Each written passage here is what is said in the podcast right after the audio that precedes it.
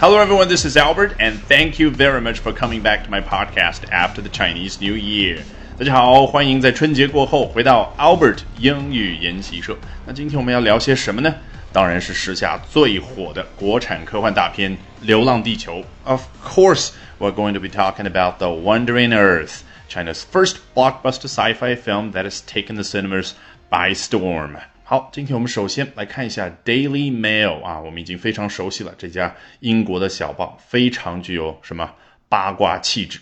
China's first blockbuster sci-fi film, The Wandering Earth, is on track to be one of the highest grossing films in the country's history.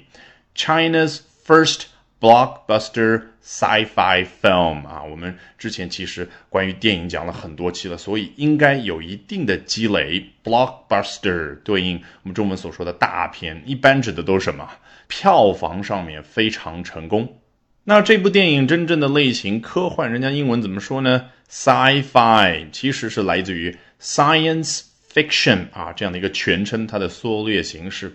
你发现没有？我们中文所说的科幻，在英文里面对应的其实就是科学小说 （fiction）。我们翻译为了小说，其实指的就是我们人靠自己的想象力写出来的故事，这个叫 fiction。那 science fiction 科学方面的靠想象力写出来的故事，无论是在电影荧屏上呈现，还是在舞台上，还是在我们看到的书里面，那都叫 science fiction。好，中国第一部科幻大片名字叫什么？The Wandering Earth，完全就是“流浪地球”的字面意思的翻译。这部电影怎么样？Is on track to be one of the highest-grossing films in the country's history. Growth 这个词其实我们一点都不陌生，你只要去随便翻一翻之前讲电影的那些文章的话，会发现，哎，这部电影获得了多少票房？它有这样的一种表达，grossed。比如说，我们可能知道啊，《泰坦尼克号》当年也是创下了票房神话，它在全球是收获了二十亿美金以上的票房。那可以怎么说呢？Titanic grossed more than two billion dollars worldwide。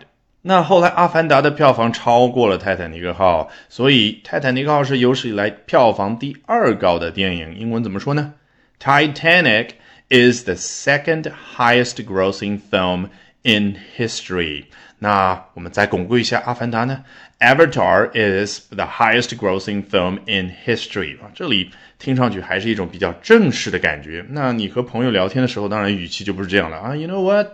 I think Titanic is only the second highest grossing film in history, while Avatar is the highest grossing. 那回到我们的文章，人家作者在写这篇文章的时候，毕竟电影还正在上映当中，所以不能够下定论。但是呢，他觉得非常有可能这部电影会成为中国有史以来最高票房的电影之一。他怎么表达的？Is on track to be。你看，on track 字面意思就是已经上了某个轨道。那车都上轨道了，要到达前方的终点，不出意外的话。只是时间问题，所以 on track to be 就往往用来怎么样表达非常有可能，应该不出意外就会到达下面这个状态。好，接着来看第二段。The film, with a scale rivaling Hollywood space epics like Interstellar and Gravity, is a hit among moviegoers and has raked in more than 2.3 billion yuan or 264 million pounds since its release on February the 5th. The first day of the Lunar New Year 啊，搞了半天就一句话，不过我们不慌，句子结构还是很简单。The film 好，这一部电影，你觉得它会爽快的说下去吗？不会的。With a scale rivaling blah blah，其实就是挂个尾巴或者那种 穿插一下的感觉。哎，究竟它这个尺度或者说规模怎么样呢？Rivaling Hollywood space epics。足以和好莱坞的那些太空史诗大片相匹敌。Rival 做名词讲指的就是对手，那做动词讲呢，当然就是下面这个作用对象是能够成为对手的。翻译成匹敌啊，最合适不过了。Hollywood space epics，这里着重要讲的当然就是 epic 这个词。做形容词讲呢，指的是史诗级别的宏大的。那做名词讲，你觉得什么样的电影可以称为 epic？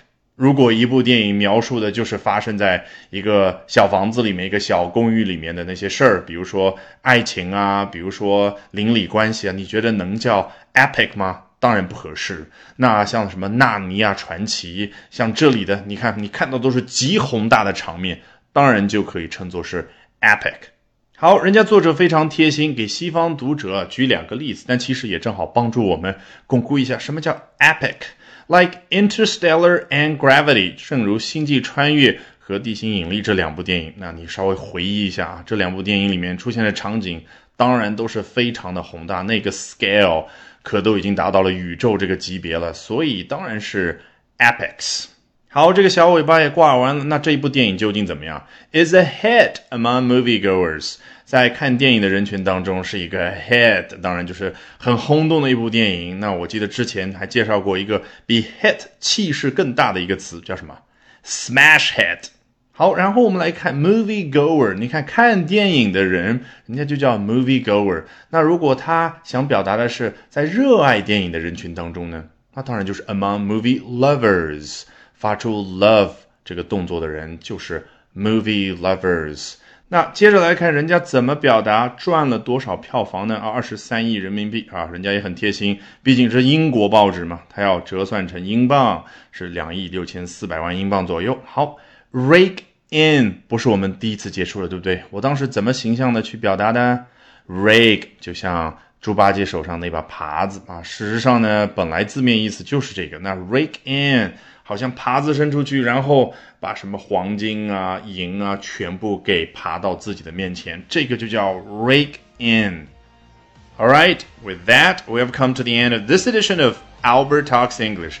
Thank you very much for listening, everyone. Bye for now and see you next time. 本节目文本和完整版讲解在我的会员课程同步更新，大家可以到我们的公众号免费试听和订阅。